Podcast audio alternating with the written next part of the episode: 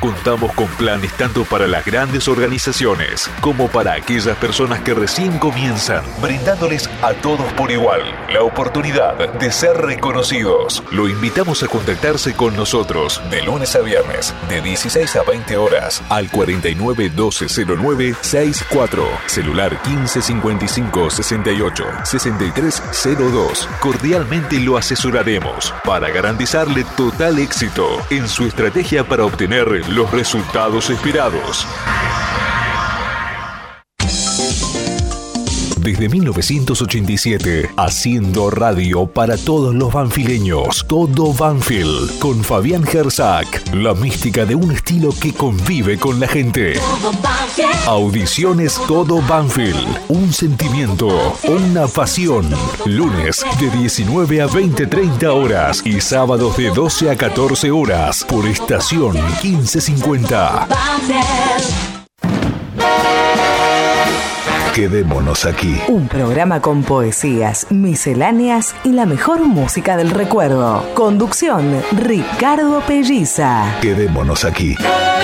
Viernes, 10 horas, por estación 1550.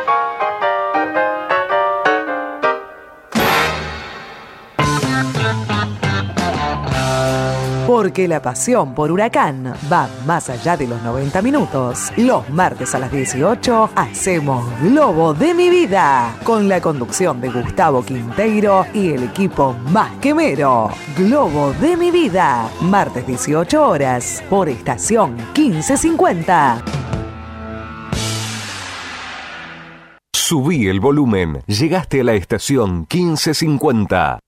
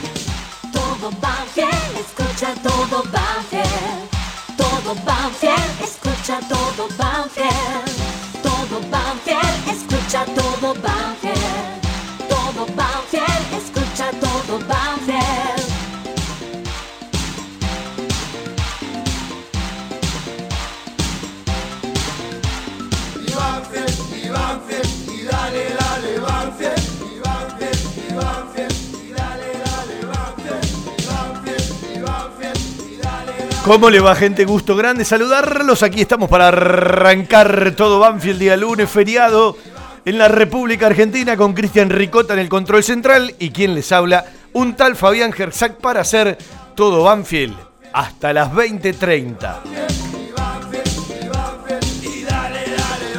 Semanita que desemboca en el sábado. Vuelve a jugar Banfield. Necesidades. Un partidito de esos que hay que abrazarlo con el resultado en el lencho, empezar a hacer fuerte la localía. Ya empezamos desde los títulos hace unas cuantas semanas, sí, porque desde el mismo momento que se lesionó en el último partido Nicolás Bertolo, ya con el diagnóstico lo empezamos a descartar por un par de fechas. Viajan rumbo a España para terminar de escuchar los alegatos y todo lo referente al juicio, en donde están involucrados junto con Poncio y algún jugador más del fútbol argentino. Y la novedad tiene que ver con Ursi junto a Cambeses, junto al Narigón Bravo, que llegan con la selección sub-23 en una jugada cerca del final del partido, una corrida de esas memorables de Agustín Ursi que siempre entrega todo, un botín, en realidad un tapón de un rival que le hizo un corte. Hoy miré la foto, ¿sí? Un corte importante y no lo podían coser por un tema de infección. Lo va a ver mañana, seguramente, el doctor Gustavo Río, que ya habrá charlado con él, ya habrá visto la foto, y a partir de ahí resolver. Uno supone que no será nada grave y que podrá estar el día sábado, porque si no Banfield de una fecha a la otra pierde a los dos volantes por afuera. Y empezaron a circular versiones, la verdad no puedo asegurar ninguna porque no lo conozco, del protagonista y me manejo charlando con el protagonista. Para una versión hay que esperar, ni siquiera me quiero sumar, porque en, real- en realidad me genera montones de contradicciones y montones de preguntas sobre las cosas que se dicen y después cómo pueden modificarse tan rápido y en tan poco tiempo. Pero no me quiero subir a ese caballo todavía, por lo tanto lo voy a dejar a un costado. Y también empezaron a circular eh, versiones que Bertolo ya habría charlado con los dirigentes hacia fin de año para buscar otros horizontes.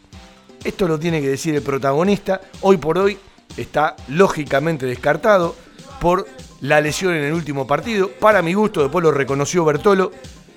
Aguantó más en la cancha de lo que tendría que haber aguantado. Hasta declaró después, eh, recuerdo haberlo escuchado, eh, quise quedarme, terminé siendo egoísta porque no estaba al 100 y podría haber entrado un compañero un rato antes. ¿sí?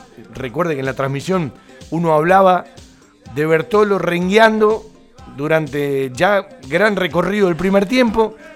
Temprano uno le empezó a hablar de que estaban entrando en calor, haciendo movimientos precompetitivos, tanto Arciero como Claudito Villagra. Uno suponía que no arrancaba el segundo tiempo, arrancó Bertolo el segundo tiempo frente a Newell's Old Boys de Rosario y después recién vino el cambio, Arciero de lateral, Lucho Gómez de volante y Bertolo afuera de la cancha. Bueno, eh, digamos que es bastante complicado eh, si tenés que tener unos cuantos días, además el viaje a España y por supuesto la recuperación que va a llevar un par de fechas más allá de que seguramente para el mes de noviembre podrá estar otra vez para ser tenido en cuenta. Digo el mes de noviembre porque a Banfield le quedan solamente dos partidos, como veníamos eh, mm, repasando hace rato, en el mes de octubre. Ya jugó frente a Newell's Old Boys de Rosario, juega el sábado 13-15 frente a los decanos, frente a Atlético Tucumán, que no va a tener al Laucha Luchetti en el arco de Atlético Tucumán. Primero porque venía con una lesión. Me contaba el otro día el Laucha que eh, se quiso apurar un poco en la recuperación. Otra vez se resintió y bueno, de hecho no va a estar frente a Banfield el próximo día sábado jugando o atajando en el arco de Atlético Tucumán del equipo del ruso Sieliski. Y ver cómo Banfield reemplaza a los volantes por afuera. ¿sí? Uno supone puede volver Arciero y Lucho Gómez pasa de volante, es una opción. Regresa Álvarez, es otra opción. Eh, por el otro lado, si está bien Ursi va a jugar. Si no, habrá que pensar otra alternativa. Y, por supuesto, jugadores que fuiste recuperando en el recorrido de este receso, de este nuevo receso, que no es el último en el fútbol argentino de aquí hasta fin de año, porque tenemos dos más por delante. Uno en el mes de octubre, porque no habrá fútbol el fin de semana de las elecciones y Banfield jugará recién el miércoles 30 de octubre frente a Racing en Avellaneda, en el Cilindro, en el Juan Domingo Perón. Y eh, después tenemos otro receso allá por el mes de noviembre para terminar el segundo fin de semana de diciembre frente Independiente de visitante la fecha 16 y todo arrancará allá por el 24, 25, 26 y 27 de enero para lo que será la primera fecha del 2020, la número 17 de la Superliga.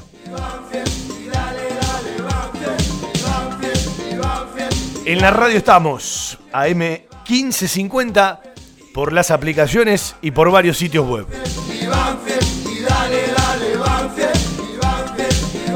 Me quedé pensando el otro día cuando charlábamos mucho de la asamblea extraordinaria que se viene, de la importancia, de la necesidad de que las personas que conocen bien el estatuto, su letra y su espíritu, más cerquita de la asamblea, los podamos molestar para que la gente también pueda interpretar ciertas cuestiones que tienen que ver con su presencia y con el quórum. Y una pregunta que siempre me hago y que no me puedo contestar. ¿Por qué, en este caso Banfield como institución, estatutariamente tiene la obligación de presentar los edictos con un tiempo de anticipación en un diario de la zona y el único diario de la zona que sigue vigente, más allá de sus cambios históricos, es el diario La Unión. La pregunta que yo me hago, a partir de cómo cambió todo, de un estatuto que no preveía las redes sociales, estatutariamente no tienen la obligación, pero moralmente, criteriosamente, desde el sentido común, el mismo día que se publica el llamado a una asamblea ordinaria y a extraordinaria con el correspondiente orden del día, ¿no tendrían que replicarse por todos los medios oficiales del club? ¿No tendría que salir la publicación de una asamblea en Facebook? ¿No tendría que salir la convocatoria a una asamblea en Twitter? ¿No tendría que salir la convocatoria a una asamblea en Instagram? En todas las redes que tiene el club. Digo, eh, la convocatoria, las ganas de que la gente participe y la importancia también se la damos desde los mínimos detalles. Y suena llamativo, no por esta asamblea, eh, me voy a las anteriores. Creo que tendría que ser una obligación. Ojalá que el próximo estatuto ya reparen las modificaciones en los tiempos que corren. No puede ser que una convocatoria a una asamblea solamente sea publicada en el diario La Unión. Después capaz cerca de la fecha se informa en las redes sociales, pero también hay que crear conciencia. También hay que invitar a la gimnasia de la difusión en las redes sociales, que dicho sea de paso, la consumen montones de personas y fundamentalmente los jóvenes que no tienen esta vocación de participación en una asamblea. ¿O será que muchas veces no interesa que vaya tanta gente? Bueno, eh, me parece que es algo que tenemos que incorporar, me parece que es algo que Banfield y los clubes lo deben realizar. No reparo en los detalles de otros, porque en este caso no me interesa, pero sí hay que reparar en el detalle de nuestra institución. Si vos lo publicás en el diario La Unión, como corresponde, por lo que te pide el estatuto, en la publicación de los edictos, con la lógica anticipación, tendría que ser algo común, algo corriente, algo que, no le escapa al sentido común de publicarlo en las redes oficiales. ¿sí? Se publica cada cosa, que esto creo que también es necesario. Hasta estaría bueno usar las redes sociales para una nota explicativa de lo que significa previamente cada punto de la orden del día. Creo que es crecer esto, creo que es informar, creo que es invitar al socio y a la socia a que se comprometa. Una manera de pensar en voz alta, nada más.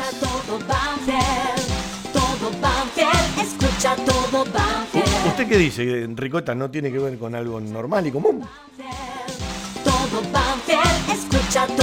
Afirmativo. Bueno, por lo menos al que me está escuchando directamente lo convencimos. No, pero eh, sinceramente el otro día lo charlaba con un amigo, lo charlábamos en una mesa y digo, eh, tendría que ser algo normal, común y corriente, tiene que ver con la institución. ¿Sí? No esperar al último día o al día previo para informarlo, sino ir poniéndolo en el Twitter, qué sé yo. Hay un partido de fútbol, hay una charla informativa y la difundí cada dos o tres días. Hay una publicidad, la difundí cada dos o tres días. Hay un evento, lo difundí cada dos o tres días. Bueno, una asamblea tendría que ser lo mismo.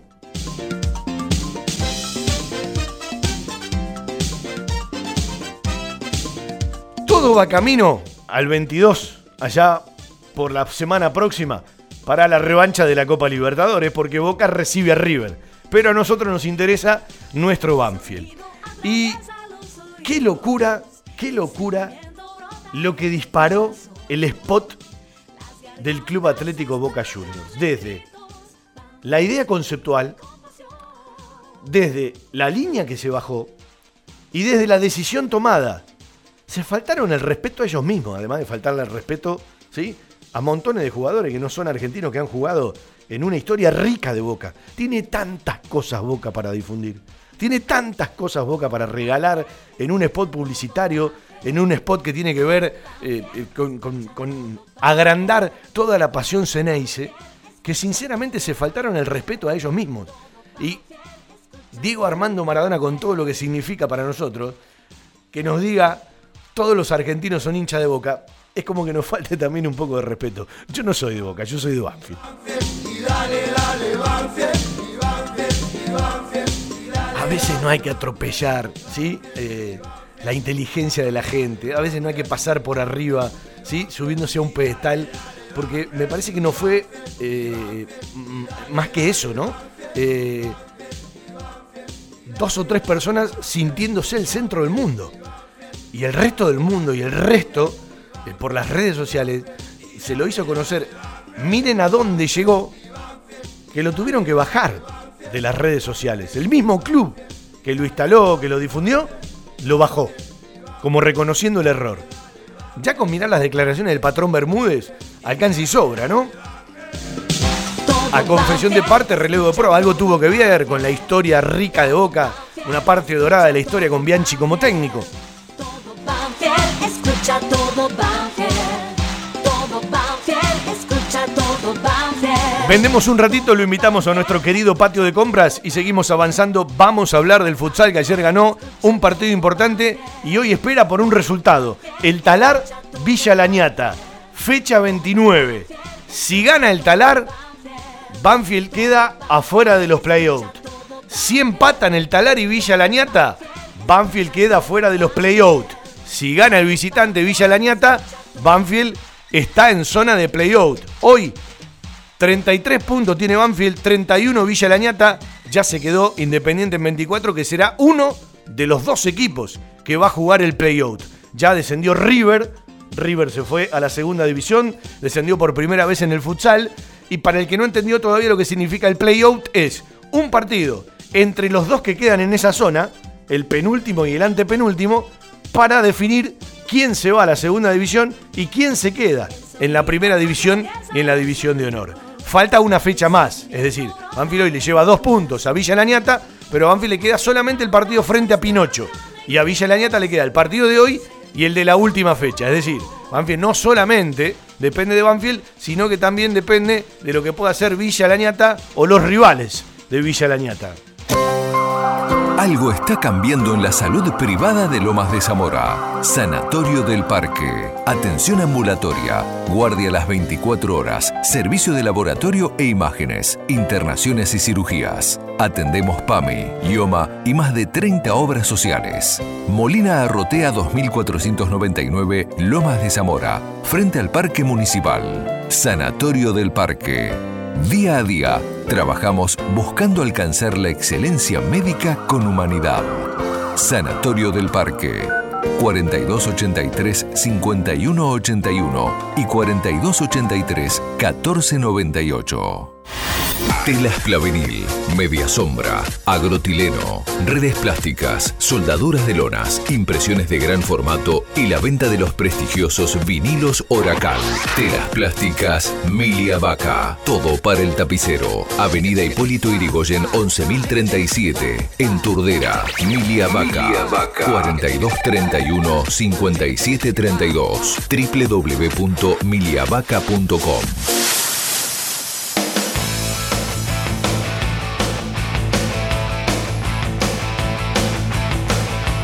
se completó una nueva fecha, la fecha 12, aprovechando el feriado en fútbol juvenil. El taladro jugó frente Independiente, le quedan solamente dos fechas al fútbol juvenil de Banfield.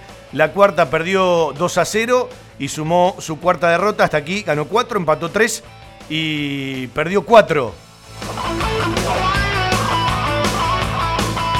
La quinta división empató 1 a 1 hasta aquí, ganó 4, empató 3 y perdió 5. La sexta división que venía con un campeón, campañón le tocó perder, sí, la segunda derrota. Perdió en la primera fecha y perdió en el día de hoy la décimo segunda fecha frente Independiente, suma 7 ganados, 3 empatados y 2 perdidos en 12 fechas.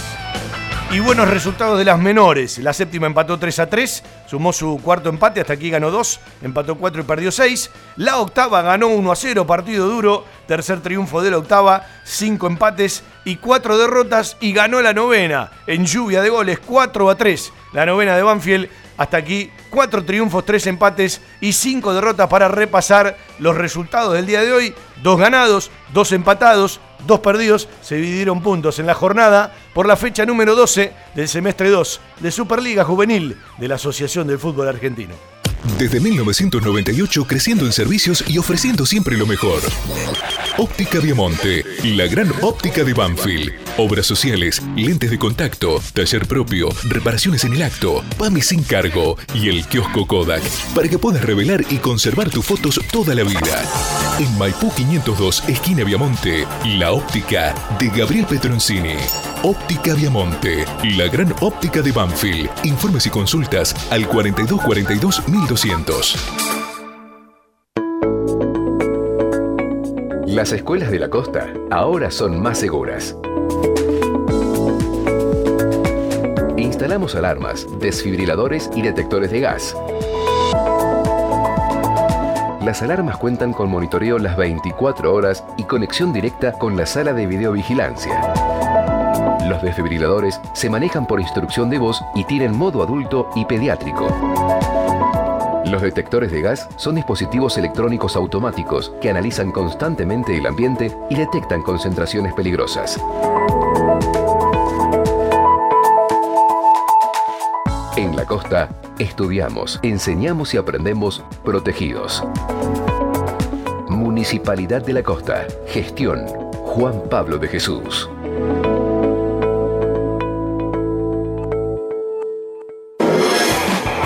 Para encontrarnos. Tiara, pizza, café, petit restaurant. Avenida Alcina 602, esquina Maipú. En Tiara le ofrecemos todos los días de 11 a 16 y 20 a 24 horas un servicio delivery seguro y de calidad. Haga su pedido al 4242 1381. Tiara, 25 años en la esquina más tradicional de Banfield. Tiara, un homenaje al buen paladar. Tiara, un lugar para encontrarnos, ¿sí? Ahí, ahí volvió Darío al fútbol de Banfield. Lo tengo a Olé al aire, ¿sí? Le interrumpo su tarea de docente, está corrigiendo exámenes. ¿Cómo anda, Olea? ¿Cómo le va? Muy buenas tardes, Fabián, muy bien. ¿Todo bien, Darío, querido? Todo bien acá, bueno, aprovechando el feriado para adelantar correcciones. Digo, vos te pones a corregir examen. ¿Exámenes son? Sí, sí. ¿Sí? Bueno, eh, no te molesta nadie, pasa el nene por al lado, te ceban un mate o tenés que estar solo. No, mira, eh, a veces depende de la complejidad de los temas que, que se tomaron en la evaluación, por ahí uno necesita estar más concentrado, porque uno de los problemas que encontrás es la redacción de la respuesta, el contenido está muy desordenado, y contrariamente con lo que la gente se imagina, uno no busca el error, uno busca el acierto, uno busca encontrar qué se hizo bien de lo que se esperaba para poder darle una puntuación, ¿viste? Entonces a veces depende. Ahora yo eh, estaba eh, en mi cuarto, ¿no? A veces eh, el nene viene porque está jugando con el videojuego al fútbol, entonces me pregunta cosas, va y bueno, eh, es natural que pase así. ¿Y le ganás o te ganan el jueguito? No, no, no, no nos hemos enfrentado nunca todavía, no hemos hecho el modo uno contra uno. Eh, a, a veces eh, comparto con él un rato una jugada yo, una jugada él en algunos partidos, pero lo dejo más que nada a él que juegue. Bueno, eh, ¿cambió la metodología de corrección? Digo, ¿el docente se tuvo que acomodar de otra manera en los últimos tiempos? Y mira, eh, por caso, por ejemplo, hoy mayormente lo único que estás poniendo en calificación directa es el contenido. Es decir, si bien yo les señalo los errores que tienen en la escritura, en la redacción y en la ortografía, uno no les está restando puntaje por esa situación, a menos que los problemas de redacción hagan incomprensible el contenido. Pero lamentablemente hay unos problemas de, base muy notorios en la formación de los chicos para la escritura, eh, que ya viene también con alfabetizaciones a veces mal incorporadas desde los inicios, y eso te obliga a que reconsideres qué es lo que vas a, a evaluar de, los alumnos en el proceso de trabajo. Después hay una cuestión que muchas veces la gente no tiene en cuenta. Cada alumno requiere su observación individual. Si bien uno eh, evalúa por igual en un tema determinado a todo el grupo, también vas analizando cómo es el proceso particular de cada uno.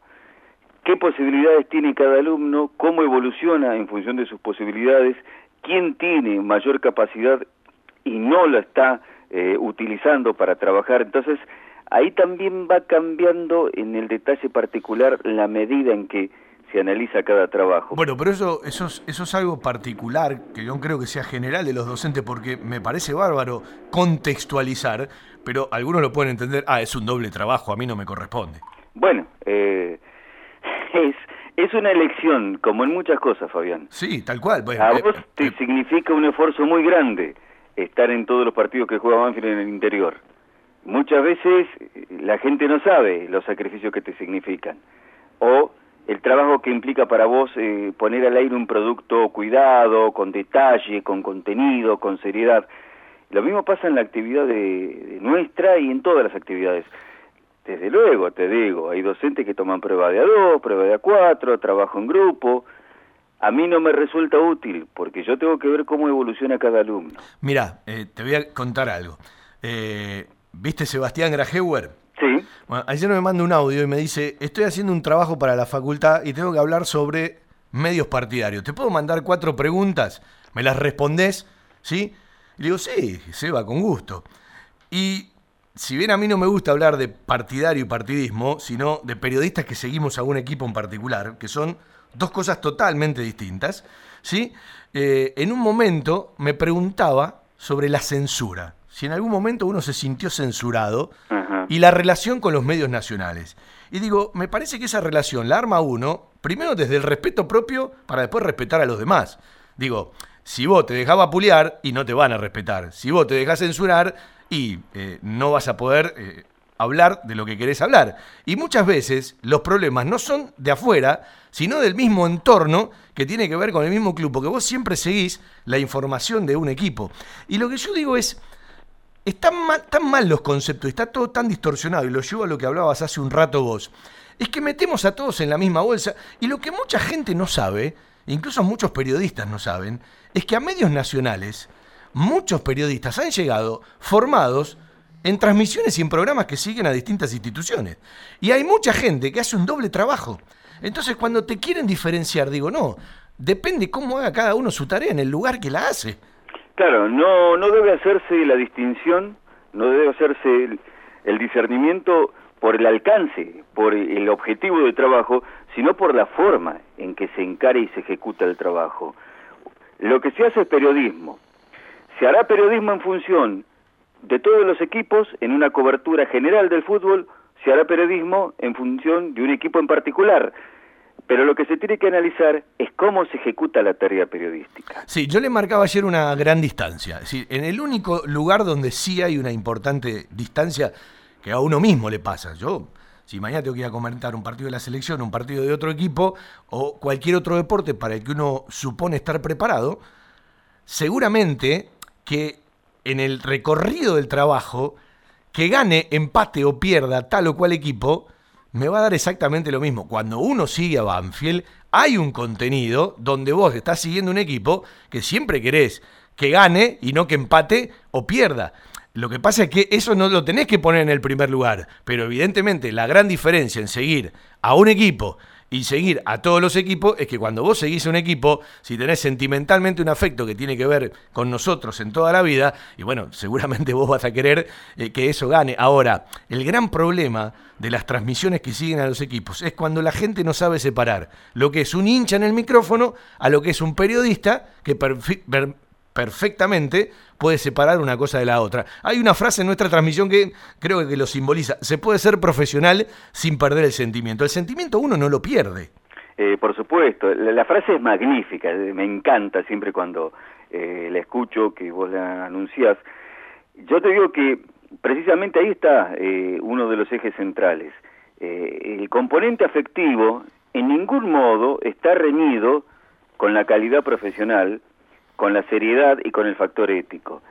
Mm, Por más que uno evidentemente está esperando que el resultado sea positivo para el equipo que cubre, eso no implica que no sea equilibrado en el análisis, que no sea justo y que no deje de decir la verdad. Mira, te pongo un ejemplo muy cortito. ¿Te acuerdas cuando hace tres años eh, Banfield queda eliminado en la Copa Sudamericana contra San Lorenzo? Sí. en cancha de San Lorenzo. Bueno, nochecita de frío sí, esa. ¿eh? la noche terrible esa. Bueno, eh, hay un, un sitio, una página que suele poner eh, las imágenes de los goles de distintos partidos con relatos de distintas radios. Y habían puesto nuestra transmisión con los goles de ese partido. Y abajo había muchos comentarios de hinchas de San Lorenzo. Y vos sabés que todos rescataban la seriedad con la que nosotros habíamos eh, hecho la transmisión y la circunstancia puntual de que nunca perdimos el, el equilibrio ni la veracidad de lo que estábamos narrando por ser un medio partidario. La mayoría nos felicitaba. Es un hecho que nunca lo hemos comentado, que quedó perdido, pero la felicitación y el reconocimiento venía de parte de los hinchas de San Lorenzo, porque ellos podían ver las imágenes de los goles con el relato y con el audio de la transmisión nuestra, sin tener que verse agredidos o agraviados intelectualmente por lo que uno podía decir en un desequilibrio total. Bueno, eh, como contrapartida, alguna vez me pasó que me ponían muy arriba la famosa transmisión de Gimnasia Esgrima La Plata, donde eh, un supuesto periodista Sí, vivía puteando a propios y extraños. sí. Y yo una vez me crucé en la cancha de gimnasia, no sé cómo salió el tema y le digo, no te enojes, le digo, eh, sos todo lo contrario a lo que las buenas transmisiones partidarias pretenden de su trabajo. Yo digo, este tipo me va a meter una piña, si seguí de largo no le dije más nada, porque también vivimos de, de una mezcla y de que parece que todo está distorsionado, pero cuando vos vas a determinado lugar, siempre hay un camino cuando lo recorres que tiene mm, más consideración, más respeto que aquello de faltarle respeto al aire a todo, eh, creerte que la sabes toda, eh, poner al hincha por arriba del periodista. Yo digo que en el camino largo, y la diferencia se marca, más allá de que está todo distorsionado y que deben existir los hinchas que en una transmisión vos quieras que le digas todo a favor de un equipo y yo le comente todo a favor de un equipo, pero me parece que el recorrido te va marcando, ¿no? ¿Quién es quién? Eh, y hay montones de transmisiones que siguen a equipos con periodistas importantísimos, ¿sí? Eh, yo escucho mucho de, de- transmisiones que siguen a los equipos, me encanta escuchar mucho en Tucumán y en Córdoba, más allá de que son radios que eh, no, son partidarias, pero que eh, lleguen a uno y otro equipo. Y la verdad que tenemos un bagaje de tanto periodista que no se conoce, porque estamos acostumbrados todos los días a consumir a los mismos, que me parece que se pierde un poquito el espectro de tanta capacidad que hay a lo largo y a lo ancho del país. Eh, por supuesto. Eh, yo siempre tuve la misma idea. En una transmisión tal vez eh, circunscripta al seguimiento de un equipo, en una radio de, de un alcance menor que las radios nacionales, lo que va a llamar la atención, lo que se va a distinguir es la seriedad profesional, la altura profesional. Como tal vez eh, hubo algún momento en el que los medios nacionales tuvieron como llave de, de exhibición, de exposición y, y de repercusión infringir ciertas normas. Yo creo que ahí hay una diferencia muy grande, porque quienes han entendido que eh, hacer una transmisión de un equipo eh, es comportarse como un barra brava con micrófono, eh, han hecho uso de esa búsqueda de la transgresión. Si vos no conocés en qué contexto estás, la transgresión no sirve, porque vos no sabés qué norma estás infringiendo. Entonces, para eso también requiere mucha lucidez intelectual, y no la vemos. Entonces, ¿qué es lo que abunda? La grosería, la vulgaridad, y la falta de, de criterio y de concepto. Eh, yo, sabés muy bien que soy gran admirador del relato de fútbol uruguayo. Sí. Eh, por nombrarte, bueno, históricamente Carlos Solé, Eber Pinto, eh, los contemporáneos que ya también están cada vez más grandes, ¿no? Lamentablemente, como Alberto Quesman, el Mariscal, eh, Máximo Goñi, Carlos Muñoz. Y siempre admiré, además del estilo, de muchas cosas, el tener siempre la elección de no faltarle el respeto al oyente, subestimándolo intelectualmente con la vulgaridad. Porque a veces se incurre en ese vicio de subestimar intelectualmente al que está escuchando la transmisión, creyendo que no está a la altura de un lenguaje correcto, atinado, de un concepto bien claro y bien expuesto y de una complejidad de análisis que también puede ser interpretada por el oyente. Claro, eh, es, un, es un mal común en donde te invitan al facilismo y minimizan la capacidad de la gente.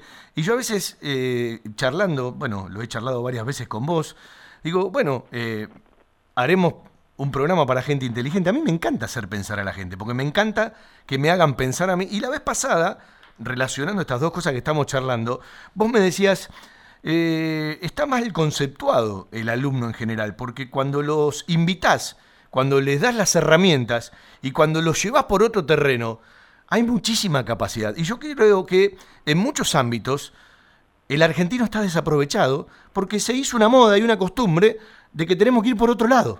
Sí, sí, sí, por supuesto. Y eso ha generado eh, que se, eh, se produzca un conformismo con lo escaso, con la parvedad intelectual, eh, con la falta de búsqueda de excelencia y que todo eh, discurra por el camino de la simpleza, de la inmediatez, de la contundencia en dos palabras, algo de lo que siempre hemos hablado y que siempre también vos te manifestaste en contra. Pero los protagonistas también están entrando de un tiempo a esta parte en esto. Todos, claro. El otro día se me ocurrió hacerme una pregunta en Twitter y yo decía, ¿por qué cada vez está más naturalizado el que si ganamos está todo bien y si perdemos está todo mal? ¿Cuánto nos escapamos del análisis? Yo no creo que los resultados siempre sean la única verdad. Y cómo el hincha, el periodista, el jugador, el técnico, el dirigente, si nos metemos en el ambiente del fútbol, cada vez están metidos e inmersos en una inmediatez de la que hasta los que tienen intereses encontrados, porque la inmediatez no es buena para un técnico, la inmediatez no es buena para un jugador, la inmediatez no es buena para un dirigente. No puede ser que un dirigente sea bueno si el equipo gana y un dirigente pasa a ser malo si el equipo pierde. Y creo que lo estamos naturalizando sin darnos cuenta. Eh, algunos moicanos peleamos siempre contra esto y por suerte es una mayoría, pero no todos. Pero yo tengo la sensación que de un tiempo a esta parte ya se naturaliza y es un problema grande a la hora de una construcción.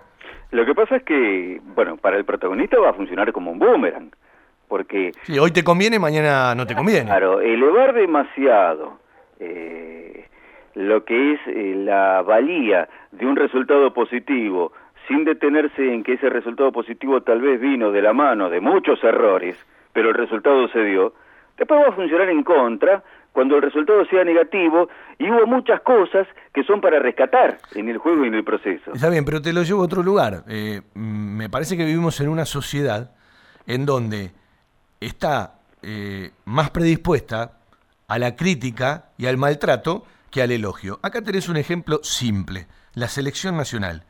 Eh, era criticable por todos los lugares la decisión de Scaloni como técnico, a partir de una experiencia que no tiene. Sí. Bárbaro. Lo que digo es, si tenemos tanta fuerza para la crítica, ¿por qué no tenemos la misma fuerza para el elogio? A mí no me gusta ni la crítica despiadada ni el elogio desmedido. Hablo de lo lógico y digo, entre dos cosas, le cuesta mucho más al argentino elogiar que criticar. Bueno, en primer lugar, eh, hay una notable propensión al morbo, a la truculencia, al castigo severo, que eh, al reconocimiento positivo. Claro, es como que disfrutan más de todo eso que vos mencionaste eh, en contrapartida de lo que sería disfrutar de las cosas más lindas y de las que nos gustan. Exacto. Y por otro lado, hay un tema de prejuicio, de preconcepto. Y lamentablemente el prejuicio, el preconcepto ha sido voraz para con los protagonistas de distintas actividades, el análisis y la disquisición que se hace sobre cada situación. Allá hay un preconcepto, ya hay un prejuicio en torno de la figura de Scaloni, y eso lo va a tener condicionado hasta que Argentina no llegue a lograr con él algún objetivo determinante en el resultado. Injusto. Pero el prejuicio está. Vos fíjate lo que pasa, eh, el sábado los estaba escuchando cuando hablaban con el gallego Barreiro, eh, Lucas y, y vos, y salió el tema del Corcho Rodríguez. El Corcho Rodríguez va a tener que hacerle tres goles a Lanús en un clásico para que la gente lo reconozca alguna vez. Porque ya hay un prejuicio, porque ya hay un preconcepto. Entonces, Pero son exagerados los prejuicios. Ey, si- siempre el prejuicio te va a conducir probablemente a un juicio erróneo. Y una- fíjate que en toda la charla no te nombré dos palabras que son la subjetividad y la objetividad, porque creo que todos, en todos los órdenes de la vida, eh, las mezclamos. Pero sí te hablo de aquello de irse a los extremos. Y vos hablas de un prejuicio y mucha gente sin el condimento, sin el fundamento, sin el contenido para poder explicártelo, desde aquello de prejuzgar, a un tipo te lo maltrata sin necesidad alguna. Sí, sí, sí, totalmente. Totalmente. Eh, Ahora, nunca te va a reconocer, salvo, como vos decís, que sea algo extraordinario y magnífico, que te equivocaste, o no va a poner el mismo énfasis en felicitar o en elogiar de la misma manera que lo criticaba. Es despiadado a veces cómo tratan a determinados tipos, sobre todo en las redes sociales. Sí, y pasa también por otra situación. ¿Cuántos médicos que trabajan en hospitales públicos, en las peores condiciones que te puedas imaginar, son requeridos por los programas de interés general, por los medios de comunicación, para que comenten, para que hagan pública su experiencia? ¿Cuántos docentes que trabajan cotidianamente en las escuelas públicas o en otro tipo de educación también, eh, que son eh, víctimas permanentes junto con los alumnos de todos los errores, de todas las dificultades que el sistema educativo tiene, van a ser convocados en algún programa, en algún medio de comunicación, para que puedan hablar sobre su situación cotidiana y que se haga masivo en un medio. No, lo vas a tener a un docente citado para hablar en un medio de comunicación si cometió una atrocidad. No hay otra forma de que llegue a los medios públicos. Se va a hablar de educación cuando hay una huelga, cuando hay un reclamo docente, cuando hay un paro. Anoche, escuchaba la, la propuesta de cierto candidato, no, no esperaba que dijeran otra cosa, ¿no? Pero bueno, pero el tema educación está en los medios solo cuando hay un conflicto gremial. No se habla de qué es lo que pasa cotidianamente. No se habla de por qué estamos cada vez peor. Y no se ha mejorado en nada. Porque no le interesa a nadie. Y ahí viene otro de los problemas. Nos hemos acostumbrado al éxito inmediato que dan las cantidades, que arrojan los números. Todo tiene que ser materia estadística de números y el número muchas veces nos oculta la visión, nos obnubila para analizar calidades. Es un placer hablar siempre con Darío Lea, nuestro relator, docente además. Bueno, vos tocaste el debate, no lo quería tocar. Estamos en un programa que habitualmente habla de deportes, habla de nuestro Banfield, pero estamos inmersos en una sociedad. Hoy, entre tantas cosas, leí un párrafo que decía, quienes no estaban de antemano determinados por uno u otro, no han salido de la situación con más claridad que la que tenían al principio. Eso no debe extrañar. La inexistencia efectiva de un debate reduce el margen para el imprevisto, para la irrupción de la novedad y disminuye el riesgo que asumen los participantes. Eh, ¿Sabes por qué me quedé con esta frase? Porque yo me quedé ayer eh, hablando con uno mismo y decía, qué formato pobre y qué limitado. Y al mismo tiempo me preguntaba, ¿cómo puede ser que hay tipos que no pueden administrar 30 segundos y quieran administrar un país? ¿Sí? Y también creo que aún con la gran marcha del feminismo, en este debate perdió la juventud y perdieron las mujeres, porque no hay una mujer entre las candidatas y si miramos el promedio de edad de los candidatos a presidente, me parece que otra vez está muy elevado. Y en esta elección se elevó, se elevó bastante, porque aparecieron figuras. Mira, eh, yo digo que, eh, mira, lo hablaba con mi esposo hoy. No hay que esperar de un debate de estos la información para definir eh, eh, a qué candidato se va a votar, para conocer cuáles son las propuestas, porque eso está distanciado de la naturaleza misma de esta clase de debates. Yo les recomiendo a todos la lectura de Schopenhauer, ¿sí? Eh, para entender lo que es la naturaleza de un debate. Y cuando Schopenhauer dice que la verdad no está en los hechos, sino la verdad está en el discurso. Es decir, la verdad es inmanente al discurso, no a la realidad. Y por otra parte, Schopenhauer deja claramente expresado esto. en el debate lo único que importa es prevalecer sobre el oponente en lo discursivo, dejar la sensación de que te impusiste, de que lo sometiste discursivamente. Por eso hay dos clases de argumentos. El argumento aberrés, el argumento que se llama dirigido a la cosa, al tema, y cuando ahí se te acabaron las posibilidades y los recursos, viene el segundo argumento, mucho más cruel, que es el argumento ad hominem, es decir, al hombre. Atacas a la persona, porque no lo pudiste someter, porque no lo pudiste doblegar en el concepto, en el tema. Bueno, esa es la naturaleza de un debate de esta clase. Ah, recién hablaste de- y recomendaste, no me quiero olvidar, no tiene nada que ver con esto, pero no me quiero olvidar porque después lo voy a pasar por alto.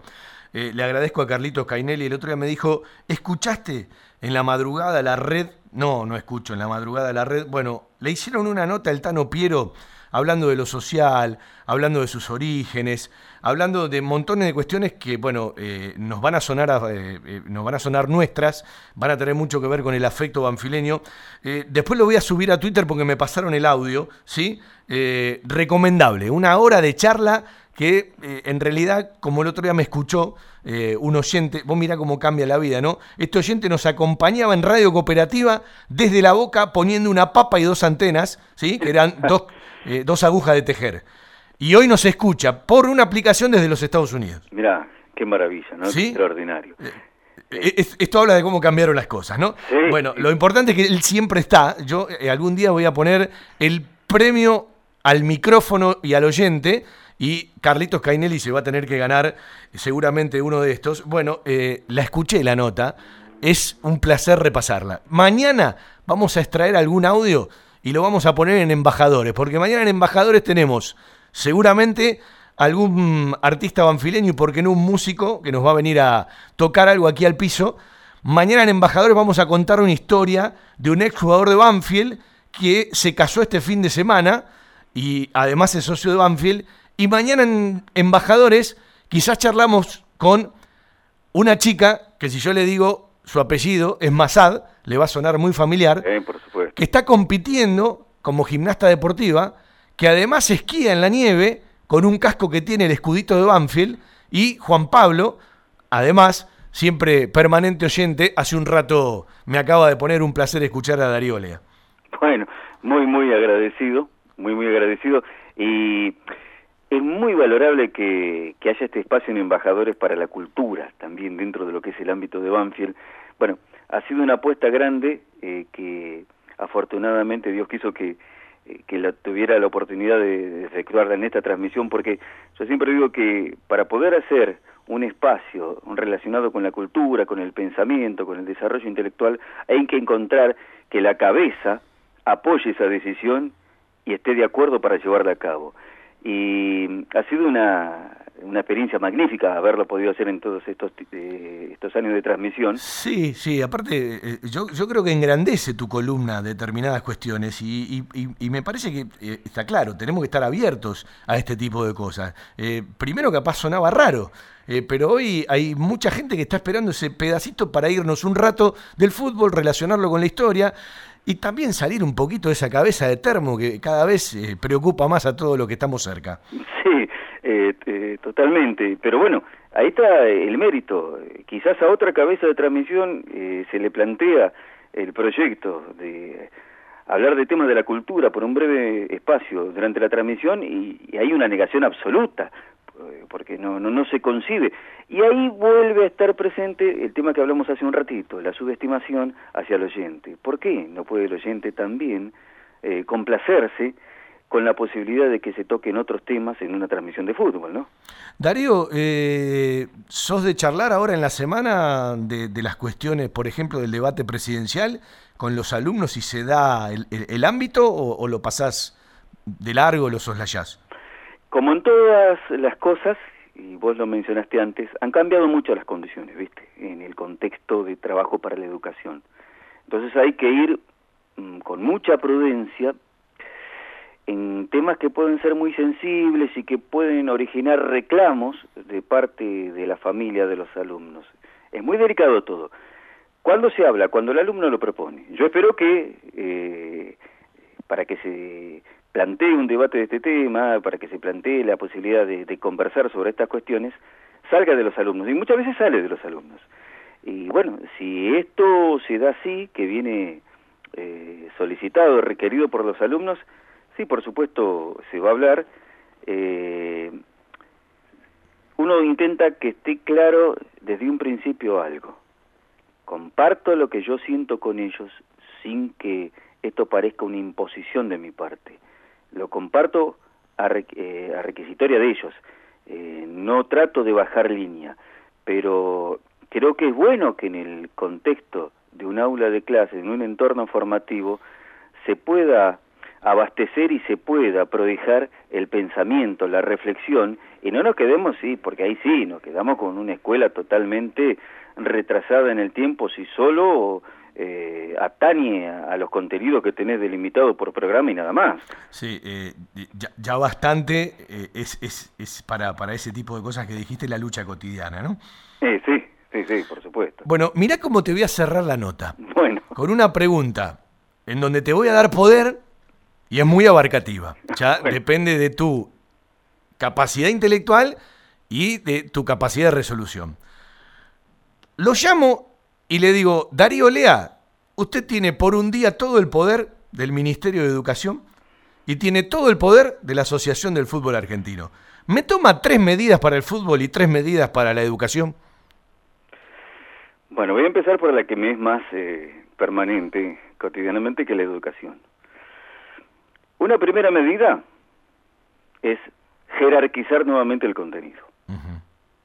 Bueno, le, le hemos perdido el aprecio por completo al contenido. Y así nos está yendo muy mal.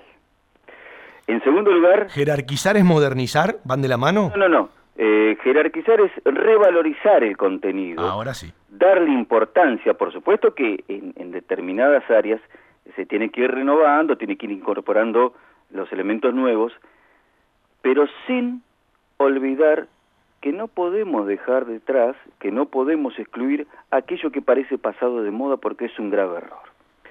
Medida 1. Sí, medida uno, jerarquizar los contenidos. La escuela tiene, eh, eh, hemos perdido un lugar donde fomentemos la pasión por el conocimiento. La escuela se ha transformado en ámbito para muchas cosas y ha quedado totalmente relegado el placer por el conocimiento. ¿Dónde lo fomentamos? Qué, qué- qué palabras, ¿no? Eh, que sintetizan tanto. El placer por el conocimiento. Desde luego, yo siempre le digo a los alumnos, hay dos tipos de placeres. Uno de esos tipos de placeres no nos diferencia de las demás especies. Es el placer sensible, el placer sensorial, el que depende de los cinco sentidos, en los que está involucrado el cuerpo, y en eso estamos igual que cualquier otra especie. Bueno, la masa, eh, cuando vos la escuchás manifestarse, sobre todo en el fútbol, eh, eh, va contramano, tiene placer por el desconocimiento. Claro. Después hay otro tipo de placer, que es el placer intelectual, ligado a lo sublimado. El, el hecho de medirte con un desafío intelectual y superarlo y tener el placer de haber alcanzado esa meta. Eso es lo que distingue al ser humano. Y eso es lo que, bueno, no todos tienen apertura para disfrutarlo, para paladearlo. ¿Y el tercer punto? Bueno, ¿O la tercera medida?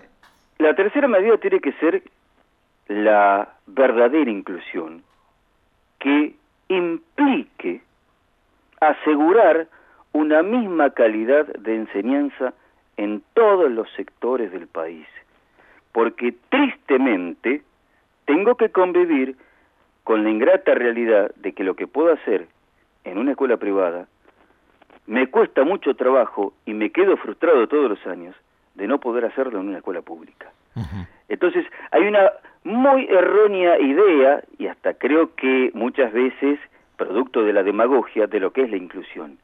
Incluir no es tenerlos bajo techo de una escuela a todos los chicos. No, incluir es darle las mismas posibilidades. Exactamente, excluir es garantizar la misma posibilidad de promoción social a partir de una educación que tenga calidad en cualquier espacio. Alguna vez escuché con horror a una docente eh, orientada hacia la parte pedagógica decir que lo que le importaba era que se recibiera el alumno como para tener el título de trabajar de repositor en un supermercado. Eso me parece lamentable, porque eso no responde al objetivo primordial de una educación pública que es asegurar las posibilidades de acceso y de desarrollo a los jóvenes. Y eso es asegurando la misma calidad para todos.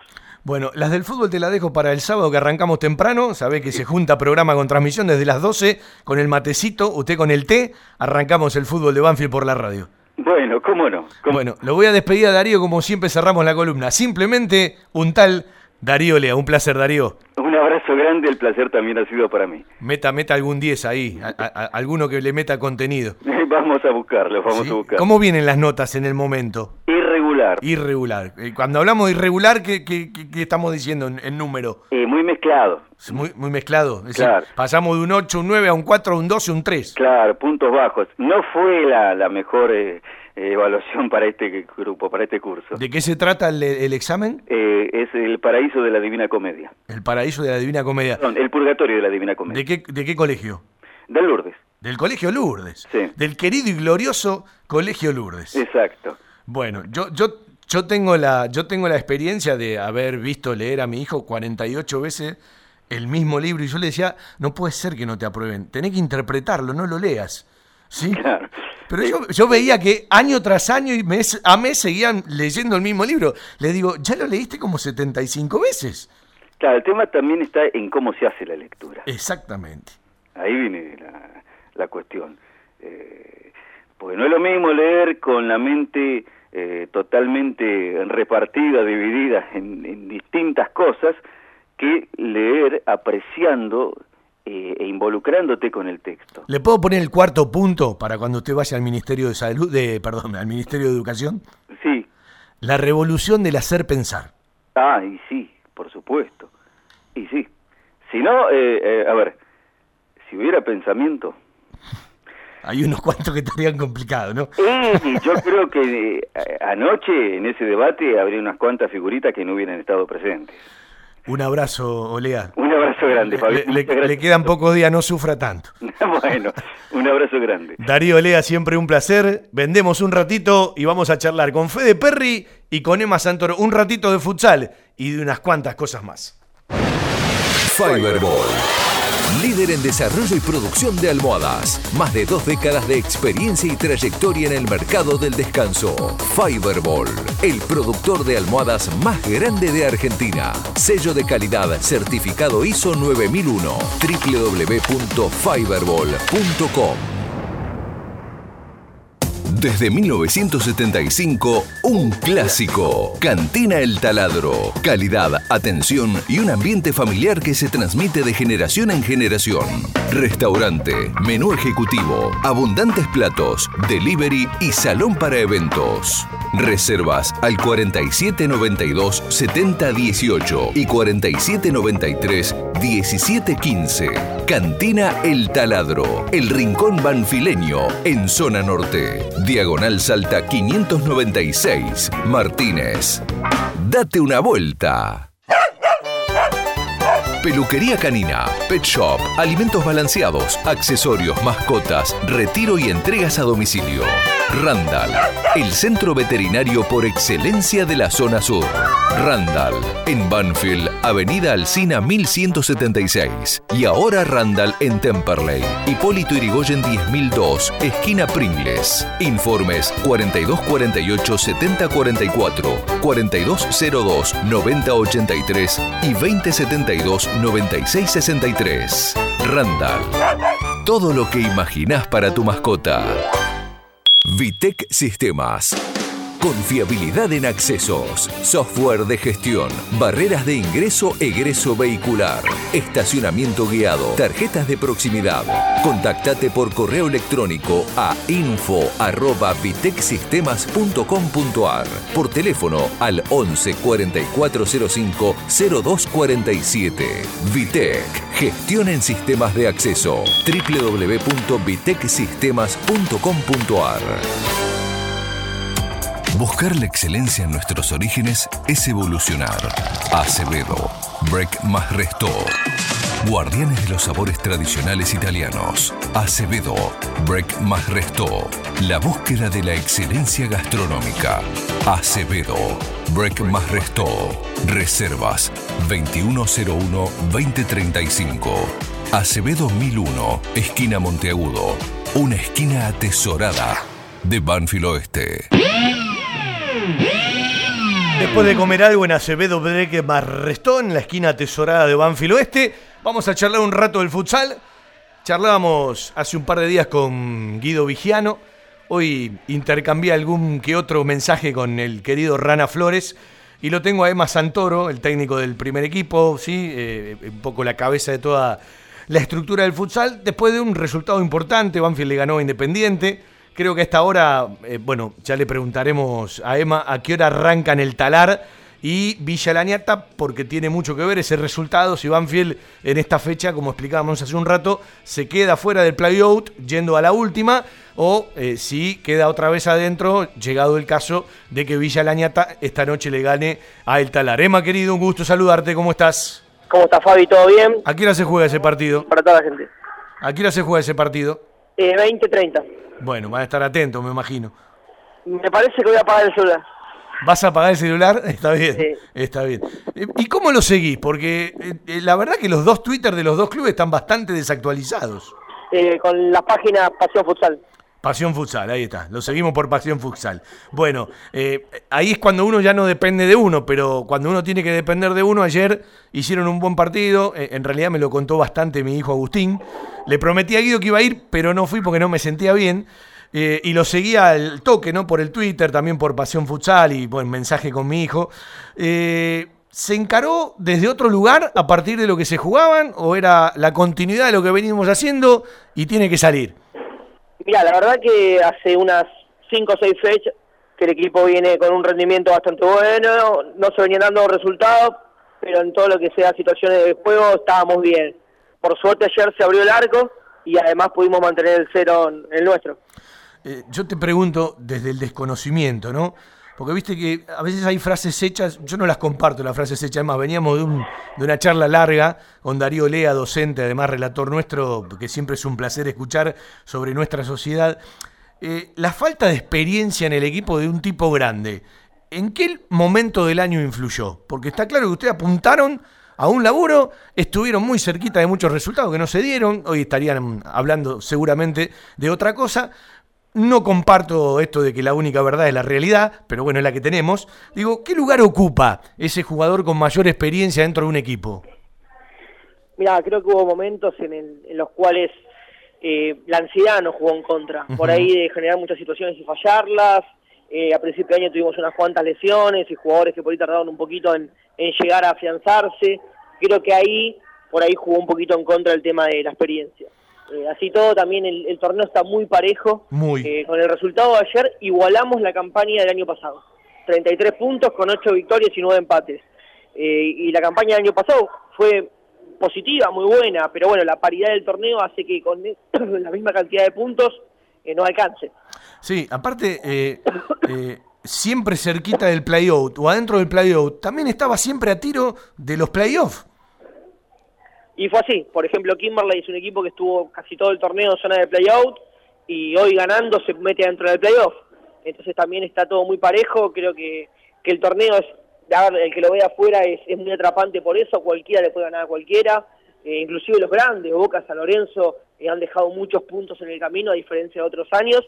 Y me parece que nosotros desde ahí lo que tenemos que haber encontrado es una regularidad en, en algunos partidos que perdimos y quizá en la segunda parte del año entendimos que, que a veces empatar también suma y, y partidos que perdimos la primera vuelta pudimos empatarlos en la segunda y bueno, desde ahí empezar a sumar y, y también ganar confianza. Claro, porque aparte eh, hubo partidos en el año donde le ganaron a los que están bien arriba, como le ganaron a Boca y le ganaron a otro, y en la fecha inmediatamente posterior no podían sostener ese resultado. A ver, creo que desde ahí también jugó un poquito el tema de, de la experiencia, de que cuando jugábamos contra un equipo que, que nosotros nos sentíamos superiores y no salían las cosas de entrada, eh, no- nos volvíamos locos y nos íbamos del partido muy rápido y quizá en partidos contra equipos que peleaban arriba, eh, obligaba una concentración de los 40 minutos y, desde ahí eh, manejábamos esa ansiedad de otra manera. Creo que eso nos jugó muy en contra, pero bueno, hay que tomarlo como un aprendizaje y que no nos vuelva a pasar en, en los próximos partidos. Bueno, eh, estamos en un lugar donde hoy pasan a ser importantes tres partidos. El partido de hoy, el Talar frente a Villa Lañata, el partido que en la última fecha Banfield va a jugar frente a Pinocho de visitante, y frente a quién juega Villa Lañata la última fecha. Bueno, yo te agrego a Ferro. Eh, Hoy estamos a dos puntos de Ferro. Ferro juega hoy con Barracas Ajá. y la última fecha con el Talar. Y en el medio tiene la final de la Copa Argentina. O sea que Ferro Es otro candidato que puede jugar el playoff. potencial. Lo mismo que Kimberley. Kimberley, si gana hoy, se mete en- dentro del playoff, pero si pierde hoy, queda tres puntos nuestros, con un partido por jugarse. Claro, uno fue a lo más directo, pero eh, eh, em, cuando vos mirás los puntos y las posibilidades matemáticas, se amplía ese, e- esa base de, de candidatos a jugar el playoff. Sí, igualmente nosotros nos preocupamos por nosotros. Creo que la clave ayer fue en, en no enfocarnos en los otros partidos y jugar nuestro partido. Yo confío que si sacábamos los seis puntos, los tres Independiente y los tres de Pinocho, nos vamos a salvar. Estoy convencido de eso. Bueno, esperemos también que un poquito la suerte ayude. ¿Cuándo se juega frente a Pinocho, Emma? Se juegan todos los partidos de la fecha el sábado a las 20.30, todos a la misma hora. El sábado próximo 2030 juegan todos. Sí. Está bien. Y llegado el caso, ¿cuándo se juegan los playoffs y los playouts? Mirá, después la otra semana está la, la Copa América, se para 15 días y calculo que el fin de semana después de las elecciones se retoma la competencia. Eh, recién dijiste algo que eh, capaz para muchos pasa desapercibido. Nosotros faltando una fecha ya igualamos la campaña del año pasado. Es decir, Banfield puede superarla aún tocándole jugar un playoff, porque si te gana los dos partidos Villa Laniata eh, y no se dan otros resultados, eh, habla un poco de la paridad. ¿Cuáles fueron los grandes cambios del futsal del año pasado a este? Si lo miramos desde lo macro. Yo creo que muchos equipos ya dieron el salto profesional, son equipos que, que entrenan por la mañana, que todos sus jugadores cobran un sueldo, no un viático, un sueldo. Eh, hay equipos que han traído jugadores de afuera, jugadores paraguayos, uruguayos, venezolanos, eh, jugadores del interior que se vienen a jugar a Buenos Aires. Entonces, ese saltito profesional hizo que la liga mejore. Y la realidad es que nosotros desde Banfield estamos compitiendo todavía con, armas de disciplina amateur. Entonces, bueno, se hace un poquito cuesta arriba, pero cuando se dan las cosas también se disfruta el doble. Sin duda. ¿Está hablado ya o hay que esperar que termine la temporada, ver a dónde se queda Banfield? Pero está hablado esto, porque yo digo que tarde o temprano, o desde el sponsoreo, o desde una decisión institucional, tenés que decir, bueno, eh, vamos a dar ese saltito porque, eh, quieran o no, todos van creciendo, ¿no? Sí, la realidad es que hoy inclusive hay equipos de segunda división o en la C eh, que invierten muchísimo la actividad y yo creo que la actividad a mediano plazo va a empezar a también a dar sus resultados con la televisación, con los sponsors. Eh, realmente no soy yo la persona para responder si está hablado o no. Yo me encargo de la parte deportiva. Eso tendría que responderte un dirigente. No, está clarísimo, pero digo, en la charla preliminar, mirando hacia el año próximo, digo, seguramente ya los vas planteando, ¿no? Yo no estoy mirando el año próximo. Yo estoy mirando la final que tengo el sábado que viene. Después de ahí veremos cómo sigue la cosa. Bueno, ¿está todo el equipo o tenés alguna baja? No, no, estamos todos completos, por suerte los chicos también, no hay ningún lesionado, no hay ningún expulsado, así que estamos enfocados en hoy dimos día libre de descanso y entregaremos la semana completa pensando en el partido del sábado, que también es un partido muy complicado con Pinocho de visitante. Eh, pregunto, eh, ¿dónde está Pinocho hoy? ¿Sí? 2019. Bueno, Pinocho está octavo, No, no, no hablo en la tabla, digo... eh, el playoff. sí. Lo positivo es que si gana hoy, ya se asegura la clasificación. Si juega con Kimberley, que también es otro rival directo nuestro, o sea, estamos todos los equipos ahí juntitos en poquitos puntos. Claro, es que todos dependen de todos. Bueno, también sería bueno que si Pinocho gana hoy, ya se asegura la clasificación y nos toca ir a jugar contra un equipo ya clasificado. Pregunto, ¿cambia mucho el resultado de esta noche de Villa Lañata para el partido que ustedes tienen que jugar el fin de semana próximo? Sí, cambia porque con un empate nos alcanzaría. No, digo, a la forma de encararlo. Eh, sí, porque te repito, el empate nos beneficia. Está en igualdad de puntos con Villaraniata tenemos mucha mejor diferencia de gol. La diferencia de gol, eh, en caso de empate se define por diferencia de gol. Claro. Está bien. Bueno, te pregunto, cuando mirás a la estructura del futsal, desde que regresaste a Banfield y la mirás hoy, porque el otro día uno decía, eh, a veces somos injustos, ¿no? Porque todas las actividades en el día a día, para sostenerse y para desarrollarse, van creciendo. Es decir, no podemos comparar este futsal de Banfield, más allá del resultado del primer equipo, con el futsal de Banfield, no sé, hace 5, 6, 10 años, y capaz no me tengo que ir tan lejos. Eh, el otro día hablaba del handball, lo mismo, y digo, cada vez son más las obligaciones y las responsabilidades, y uno se pregunta, ¿dónde está el techo? ¿Dónde está el límite? ¿Y hasta dónde los clubes lo pueden sostener? Y mirá, es más para sentarse a tomar un café que para responderla por teléfono en la radio. Sí, ya lo vamos a hacer Eh, igual.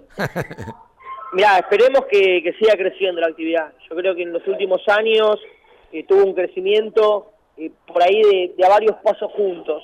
y ahora el objetivo es mantener ese crecimiento, pero me parece que tenemos que aspirar a seguir creciendo.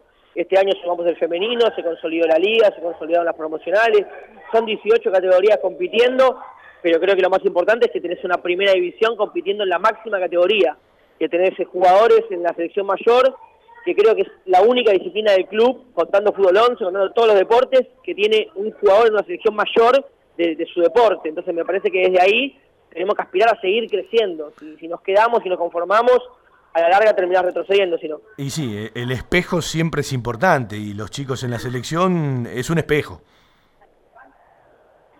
Sí, más allá de, de lo deportivo, también es un espejo en, en lo actitudinal, y más esos dos jugadores que son Lucio y Rana, que, que son dos cracks como personas y que también son dos cracks obviamente dentro de la cancha. Eh, Emma, eh, ¿en qué lugar ponemos el partido frente a Independiente ayer en el rendimiento del año? Estuvo entre los mejores partidos, estuvo por abajo, más allá del resultado, ¿no? Y de la importancia y la necesidad que se tenía de ese resultado. A ver, fue un partido en el que no nos lucimos, no fue un partido vistoso, era un partido recontra cerrado y, un rival súper directo, que, que si perdía se condenaba a jugar el playoff y se quedaba sin chance de zafar. Y creo que hicimos lo que teníamos que hacer. Eh, fuimos protagonistas, fuimos ordenados, arriesgamos cuando teníamos que arriesgar, cuando fuimos arriba supimos manejar los tiempos, pero quizá, por ejemplo, el partido con Barracas de, de hace 10 días, el rendimiento fue excelente, excelente, y empatamos 1 a 1. Creamos 32 situaciones de gol claras y metimos una sola. Entonces creo que de ahí también es, es encontrar esa, esa confianza para finalizar, para llegar bien posicionados, que a veces fallamos en eso. Eh, y para jugar una instancia como la que tiene que jugar Banfield el sábado frente a Pinocho, eh, ¿cómo, cómo ves al plantel desde, desde lo mental, no? Mira, estamos trabajando mucho con eso. Hace algunas semanas se sumió eh, la, la licenciada Juliana Libertelli, que nos está dando una mano, que es una chica que es psicóloga deportiva, y una vez por semana viene a hacer una actividad con los chicos. Muy bueno, no- muy no bueno. con la presión. Eh, creo que eso nos juega un poquito en contra. A veces nos, nos martirizamos, estamos las 24 horas del día, los 7 días de la semana pensando en el partido y eso nos cuesta un poquito, ¿no? nos juega un poquito en contra. Entonces, a canalizar un poquito esa presión, a sacarnos la ansiedad y, y hacer las cosas dentro de la cancha, que es donde realmente nosotros tenemos que mostrarnos. Bueno, eh, ¿qué relación tenés con este tema mental, la incorporación de una psicóloga? Yo le decía, mira, casualmente el sábado en la radio que a partir de cómo juega lo mental, eh, todavía uno no concibe cómo hay gente negada a esa posibilidad en el alto rendimiento. Mira, yo creo que la cabeza es todo, y más en nuestro deporte, que es un deporte indoor, un deporte que tenés el contacto todo el tiempo, quizá en fútbol 11 es un poquito más, eh, mucho campo más abierto, mucho más jugadores, pero el futsal en este sentido es como el tenis, un día te levantás mal de la cabeza y perdiste, y capaz que en fútbol 11 es un poquito más predecible en cuanto al juego. Creo que a nosotros nos sumó un montón, eh, tenemos que seguir trabajando, pero a mí me vino muy bien al cuerpo técnico y creo que a los jugadores también. Como siempre, un placer charlar, Emma. Lo mejor para esta semana, para el partido frente a Pinocho. Y bueno, en un ratito seguimos el resultado de El Talar frente a Villa Lañata. No, apagamos los celulares hasta las 11 y a las 11 lo prendemos de vuelta. Bueno, yo les mando un mensaje, dale. Gracias por siempre ir a la actividad. Un abrazo. Emma Santoro para charlar un ratito del triunfo de ayer frente Independiente, de cómo viene la semana. No tenía en, en- en la cabeza que Ferro y Kimberley todavía, de acuerdo a algunos resultados, se pueden meter matemáticamente en zona de play-out. Lo más directo es lo que tiene Banfield eh, frente a Villa Lañata. Reiteramos que en un ratito arranca el talar frente a Villa Lañata. Si Villa Lañata gana, lo pasa a Banfield por un punto y lo vuelve a meter en zona de play-out. Si empata o pierde Villa Lañata, Banfield va a la última fecha donde van a jugar todos a la misma hora, ¿sí? el sábado. Eh, con ventaja en relación a Villa Lañata y bueno, tendremos que ver el resto de los resultados de Kimberley y Ferro para terminar de mirar todas las posibilidades. La mejor cobertura al mejor precio. Liderar. Compañía General de Seguros Sociedad Anónima. Liderar. Agente oficial Banfield y Lomas. Sin intermediarios. Avenida Alcina 1402. Esquina Pintos. Lomas de Zamora. Liderar. Agencia oficial Banfield y Lomas. 4244 4611. Nosotros cuidamos todo lo que a vos te interesa. Liderarbanfield arroba gmail.com. En Banfield existe un lugar donde los problemas tienen solución. Grupo Villaverde Abogados. Soluciones Jurídicas. Teléfono 2050-3400 o 2050-5979. Grupo Villaverde Abogados.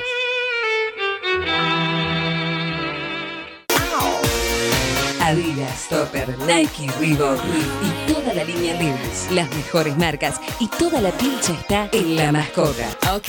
Créditos a sola firma. La Mascota, Avenida Maipú 186 y 192, Banfield. La Mascota, 4 242 7377 4 242 8776.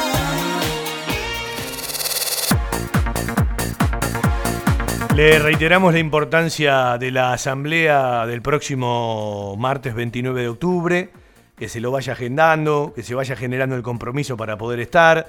Primero la orden del día para la asamblea ordinaria que tiene que ver con la consideración, la aprobación del ejercicio que eh, terminó el 30 de junio pasado, que fue desde el 1 de julio del 2018 al 30 de junio de este año.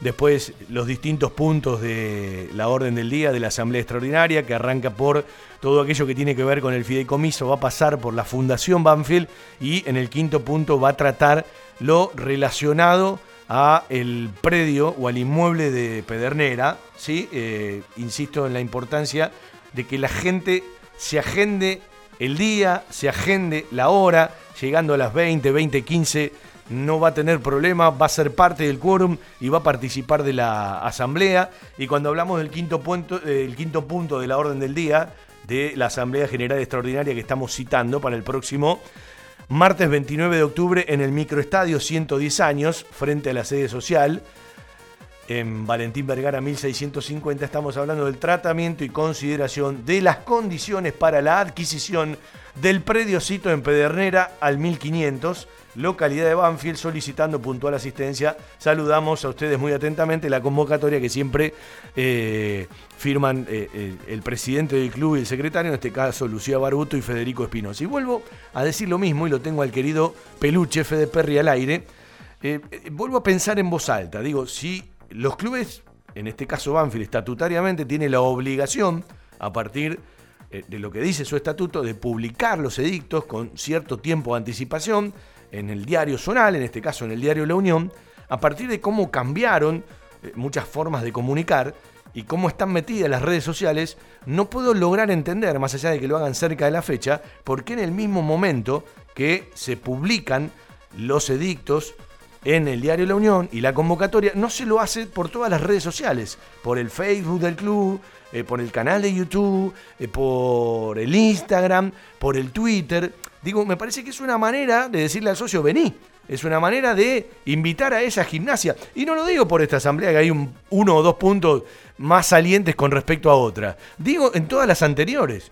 Eh, me parece que es una nueva forma de comunicar. Y si comunicamos e informamos todo lo que tiene que ver con la institución, con la familia banfileña, etcétera, etcétera, ¿cómo no va a estar publicado en las redes sociales oficiales del club el llamado a una asamblea general ordinaria y el llamado a una asamblea general extraordinaria. A veces, como charlábamos con Darío, tenemos que hablar del contenido y a la gente no la tenemos que llevar por un lado, la tenemos que llevar por el otro. Entonces, esto siempre a mí me invita a montones de inquietudes y preguntas. ¿Cómo le va, Perry? ¿Cómo anda? ¿Todo bien? ¿Todo tranquilo? Por ejemplo, ¿usted cómo se enteró que hay asamblea el próximo 29 de octubre? Eh, vi en el Twitter capturas o fotos de, de la publicación del diario. Y Así usted, me imagino que tanto que rompió en los programas con Pedernera va a ir. Sí, sí, vamos a estar, obviamente. Tenemos un problema ese día, tenemos un problema. Sí, de embajadores. No, eh, la idea de embajadores es dejar una nota grabada, ¿sí? 8 y cuarto, y uno ya va a estar allá, metemos alguna cosita desde el microestadio, y el otro se va rápido porque yo estoy convencido que ese día la Asamblea General Extraordinaria no arranca hasta las 20.30. Seguramente, Después, seguramente. Pero bueno, Primero tenemos el, el- el embajador de mañana, que es el que debemos de septiembre. Todavía para el de octubre tenemos tiempo. sí, hay tiempo todavía, hay tiempo. Y, y bueno, la verdad que, que obviamente que falta mucho, pero, pero es un paso enorme. Y bueno, ya uno quizás se repite, ¿no? Pero, pero desea y quiere que esto sea un antes y un después, que lo va a hacer si Banfield puede conseguirlo, pero no solo desde, desde el inmueble, desde la idea, sino desde, Desde su mentalidad, desde su mentalidad. obviamente que, que está claro que desde el espacio físico y demás, clara, claramente va a ser un, antes y un después, pero, pero que después hay que acompañarlo desde otros lugares, ¿no? Hay que crecer desde, desde otro lugar. Hay que elevar el debate, porque también es muy injusto muchas veces cómo se trata la realidad institucional cuando la mayoría de la gente no sabe eh, cuántos deportistas tiene el club, eh, qué actividades se manejan, cuánto se ha invertido en el estadio. Porque, viste, cuando te dicen está todo bien o está todo mal, no, muchacho, no está ni todo bien ni todo mal. Hay cosas que están muy bien, hay cosas que no están bien y hay cosas que están mal. Porque si vos te guías por aquello que eh, son los terribles frecuentes donde todo está bien, o los terribles tirabombas donde todo está mal, no conduce a nada. No, conduce a nada. No, claro, claro, hay que tener, eh, hay que tener sentido común. Mantener un club como Banfield, Fede, mantener un club como Banfield todos los días es un tema muy difícil, complicado, porque en cada deportista, en cada papá de deportista, en cada área, vos tenés todos los días montones de ingredientes, ¿sí? Hay gente que va a estar más contenta, hay gente que va a estar menos contenta. Lo que yo quiero es saber cómo Banfield va a debatir su futuro, su club hace 10 años, y si va a tener Pedernera, que se va a sumar al microestadio, que se va a sumar al pulmón de Rincón, que pronto estará conectado al microestadio, que se va a sumar a la parte de la sede que hoy podés aprovechar, que se va a sumar al colegio primario que ya es propio en el estadio, que se va a sumar al estadio, que se va a sumar al campo de deporte y que además le tenés que sumar los alquileres, que están y pueden seguir estando o no. Lo que digo es, Banfield tiene que definir qué es lo que quiere para cada lugar, qué proyecto de club quiere de aquí a 10 años y esa famosa idea del salto social, bueno, eh, agregarle un contenido que no quede como un título, porque como título está di- como título es divino. Ahora digo, bueno, ¿cuál es el contenido? ¿Por dónde vamos? ¿Cuál es el estudio de mercado? ¿Cuántos socios puedo tener eh, potencialmente en este lugar?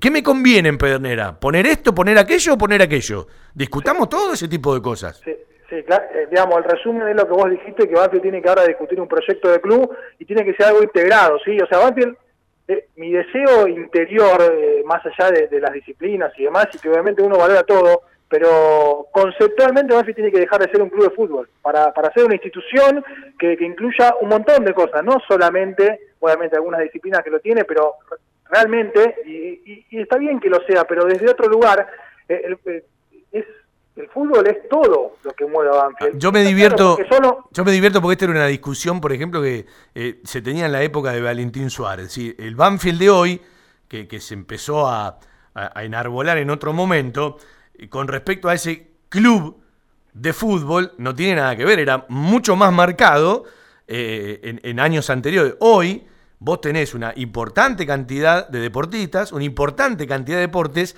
pero me parece que el salto que hay que dar es a la visión integral de la que vos hablás. Claro, pero a ver, eh, Fabi, yo, digamos, si bien no hice mucho más allá de- del espacio que tenía en la radio, más allá de poner la firma y demás, pero hubo un grupo de personas que se siguió moviendo y siguió insistiendo y siguió dando la vuelta y siguió proyectando y siguió este, atrás de este tema de- del predio de Pedernera y que, digamos, desde el club fue dejado en un costado durante mucho tiempo. Hace un alto, hace un alto ahí. Hoy vamos a charlar con Rodrigo Belén. Yo a Rodrigo Belén lo conocía de vista, lo empecé a conocer cuando empecé a trabajar en Peñas. Eh, nos quedaron unas cuantas charlas pendientes, pero hay que reconocerle que fue el primero que se preocupó y se ocupó. Cuando se trabajó, yo voy a decir algo al aire, después póngale usted el nombre y el apellido, a usted oyente, eh, a mí no me hace falta. Yo recuerdo cuando se estaba trabajando en la primera etapa eh, por Pedernera, que se empezaron a dar algunas reuniones. Yo participé de dos o tres reuniones eh, donde se iban a armar equipos de trabajo, pero donde la idea era que desde el trabajo se junte todo el dinero. Y uno rápidamente decía, esto es imposible si no hay un respaldo de parte del club para una decisión con una inversión. Es imposible que la gente, ¿sí? moviéndose, genere el dinero que hay que juntar. Bueno, me acuerdo que quien hoy es nombrado por la comisión directiva no era parte de la comisión directiva y un día en una charla de amistad me dice, si vos te sumás al laburo, yo me sumo. ¿Sí? Eh, después, esa misma persona, cuando ya era comisión directiva, y yo invitaba a la gente a hablar de Pedernera, o salía Cristian Moll, o salía Silvio Villaverde, o salió Mauricio Bonafina, o yo ponía algo en el Twitter, me mandaba un mensaje y me decía, no te quemes, vas a quedar pegado. Esto no va ni para atrás ni para adelante. Bueno, la realidad hoy indica otra cosa, por lo menos se llegó a un punto de una asamblea. Esto habla de la convicción, ¿sí? De decir, me parece que es importante. Después habrá que discutirlo. Después la asamblea te dará la aprobación o no, la consideración o no, para tratar distintas alternativas para una manera de compra que todavía tampoco está determinada ni establecida. Ahora, ahora, a mí no me vengan a contar que siempre tuvieron la misma vocación. A mí no. A mí no, porque yo tengo todo guardado. Todo guardado. Ahora, si hay que consensuar y vamos todos juntos para un objetivo, bárbaro, porque eh, primero tiene que estar Banfield. Pero modificaciones de posturas existieron y hay que aplaudir a quienes por lo menos lo mantuvieron en cartelera, le dieron laburo, le dieron vigencia y a quienes se preocuparon por involucrar al socio. De última, vos fuiste a buscar la firma, ¿sí? Y de una u otra manera tenés las firmas que respaldan el llamado a la asamblea. Si no hubiesen existido esas firmas, capaz todo esto no avanzaba. Y alguna vez alguien propuso, ¿por qué no ponen un par de mesas y hablen con la gente? Como ahora desde la radio le decimos, muchachos, Banfield el sábado juega con Atlético Tucumán. No hay mucha información del tema. Pongan mesas inteligentes y explíquenle a la gente de qué se trata la asamblea.